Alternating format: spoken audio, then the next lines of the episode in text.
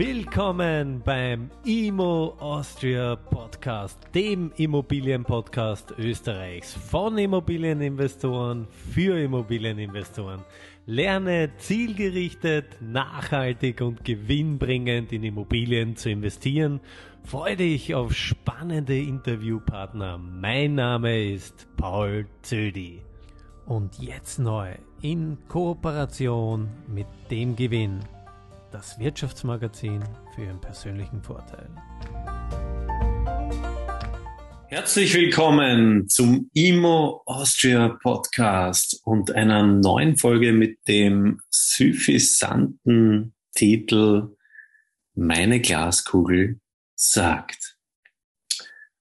Bevor ich dazu komme, was meine Glaskugel mir über den aktuellen Immobilienmarkt und dessen turbulente Entwicklungen sagt, möchte ich noch auf das am 23. September stattfindende Gewinnseminar verweisen. Ähm, ein tolles halbtägiges Seminar mit vielen interessanten Speakern zum Thema, ja, aktuelle Lage, wie verändert sich der Markt, zahlt es sich jetzt überhaupt noch aus, in Immobilien zu investieren? Jeder, der dabei sein möchte, bitte in den Shownotes ist der Link hinterlegt. Dort anmelden. Und äh, zum anderen möchte ich auf das Immocation Festival äh, hin, also darauf aufmerksam machen, am 22. Oktober in München.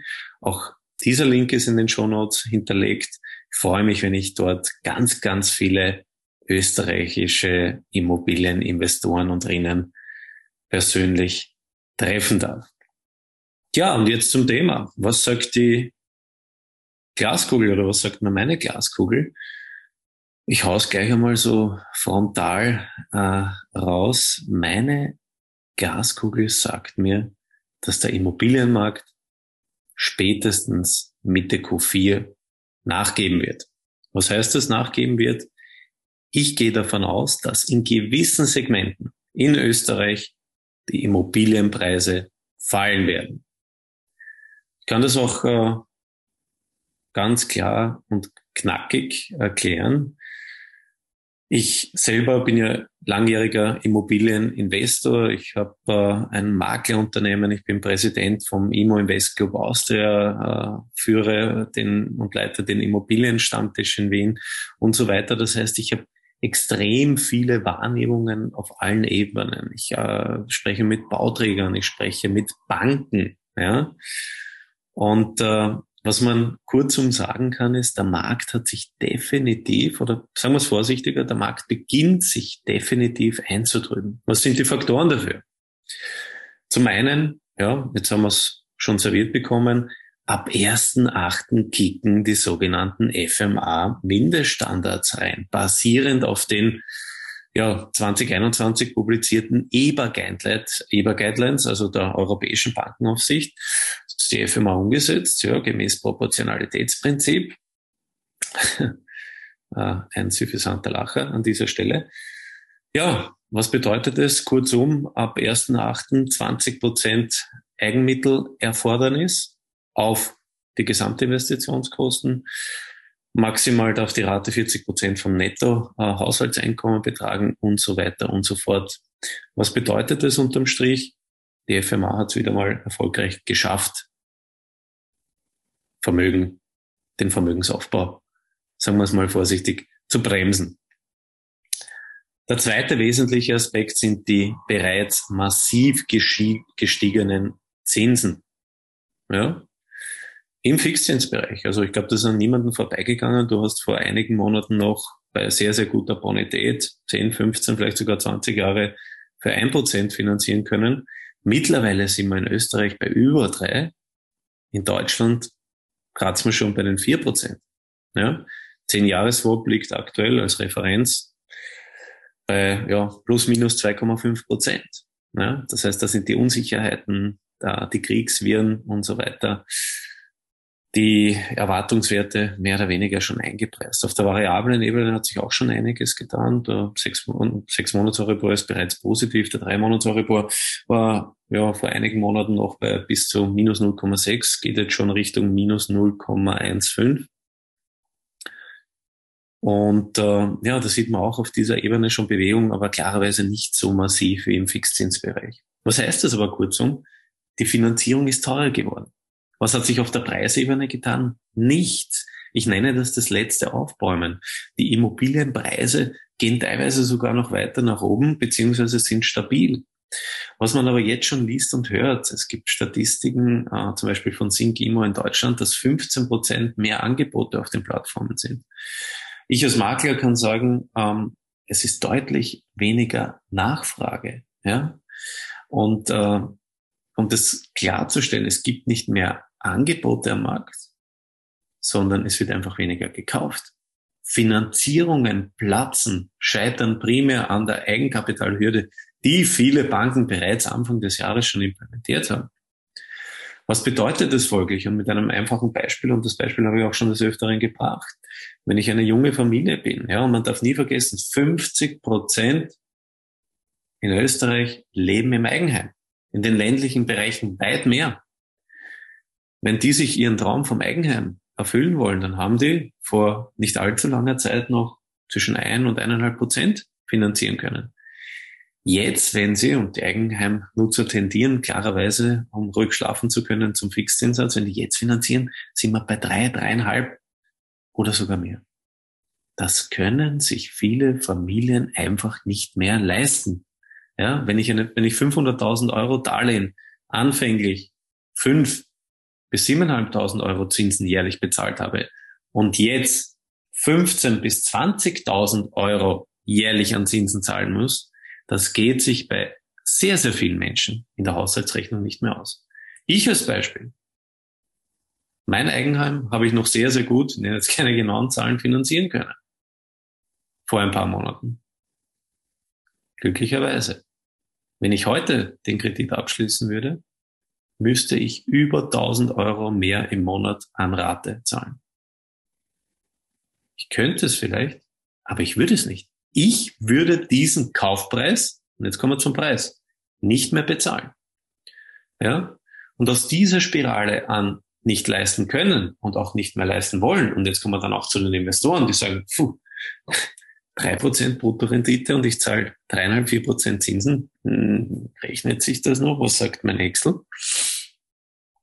Also, ich, bei aller Liebe, Aktien sind gefallen, Kryptos sind de facto äh, nicht mehr vorhanden. Ich frage die Leute immer suffisant, ja, habt ihr Kryptowährungen, beziehungsweise hattet ihr Kryptowährungen?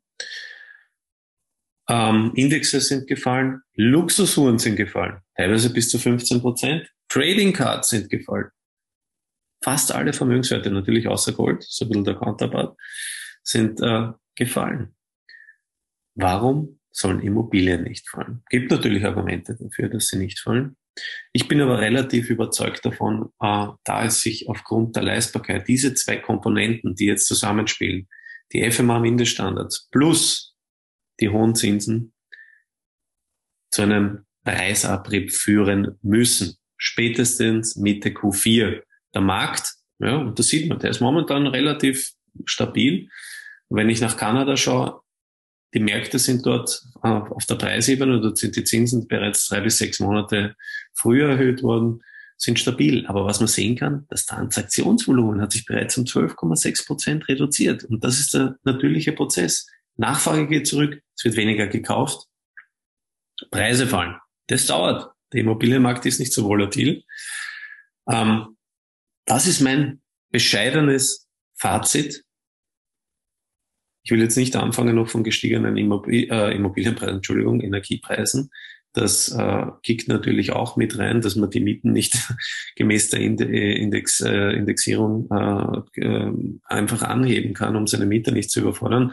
Dazu werde ich separat einmal ähm, was aufnehmen. Aber es ist ganz, ganz wichtig. Und was ist meine Message an euch? Natürlich kann ich mich irren. Ja? Jeder, der sagt, er weiß, in welche Richtung es geht, ist ein Scharlatan. Merkt euch das. Aber aus meiner Risikowahrnehmung heraus ja, gibt es den Weg an gewissen Preisabrieb, und ich spreche jetzt nicht von 30, 40, 50 Prozent fallenden Märkten. Das glaube ich nicht. Aber dass der Markt in gewissen Segmenten, ja, ja so in der Range 300.000 bis eine Million in Wien jetzt zum Beispiel, äh, nachgeben wird, das kann ich mir gut vorstellen. Ja. Auf der anderen Seite, wenn man bedenkt, was passiert ist, die EZB hat angekündigt im Juli, den Leitzins um 25 Basispunkte zu erhöhen. Was ist passiert? Die EZB hat bereits die erste Sondersitzung einruf, äh, einberufen müssen, weil die Anleihenzinsen der Italiener in die Höhe geschnalzt sind und bereit, man bereits darüber diskutiert, wie man die Italiener wieder stützen kann.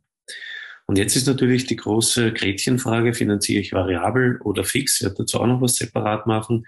Aber in meiner Risikowahrnehmung, wenn jetzt schon die Italiener anfangen zu scheppern wie ein Klumpensackerl, wie weit nach oben kann die Reise gehen?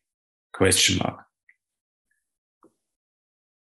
Fazit, was ich euch empfehlen kann, beobachtet die Märkte, ja? tauscht euch in euren Netzwerken aus, geht zu Stammtischen, ja? geht auf äh, Kongresse, Festivals, ja? sucht euch einen Mentor. Und man muss nicht immer in der ersten Reihe stehen, man muss nicht immer alles kaufen. Äh, mein Motto ist ein bisschen eher vordenken statt nachdenken. Ja? Das Ganze kann ganz anders kommen, wenn sich diese Kriegsviren hoffentlich schnell auflösen, sich die Inflation schnell einschleift, Corona vielleicht nicht mehr ganz so heiß gegessen wird, dann kann das auch schnell wieder in die andere Richtung gehen und es kommt gar nicht zu einem Preisabrieb. Ja? Dann freut sich mein Bestand. Wunderbar. Am Ende des Tages, was ich jetzt prophezei, ist, dass wir zwei Zinsanhebungen heuer noch haben werden. Eine im ersten Quartal, eine im zweiten Quartal. Das heißt, der Leitzins geht auf ein Prozent, vielleicht mehr. Aber dann war's das das Jahr 2023, wie gesagt, beginnend mit Q4 2022, sehe ich so ein bisschen den raueren Wind. 2023 wird vielleicht nicht so sonnig, aber wie der Udo Jürgens so schön gesagt hat, immer wieder geht die Sonne auf. Gott hab ihn selig. Also in 2024 glaube ich, dass es wieder besser wird. Und abschließend, wie auch immer ihr diese Message einordnen äh, möchtet für euch, sage ich nur eins. In Mario Draghi, ja, der ehemalige EZB-Chef und jetziger Ministerpräsident Italiens, in Mario Draghi, we trust. Vielen Dank fürs Zuhören. Bis bald, euer Paul.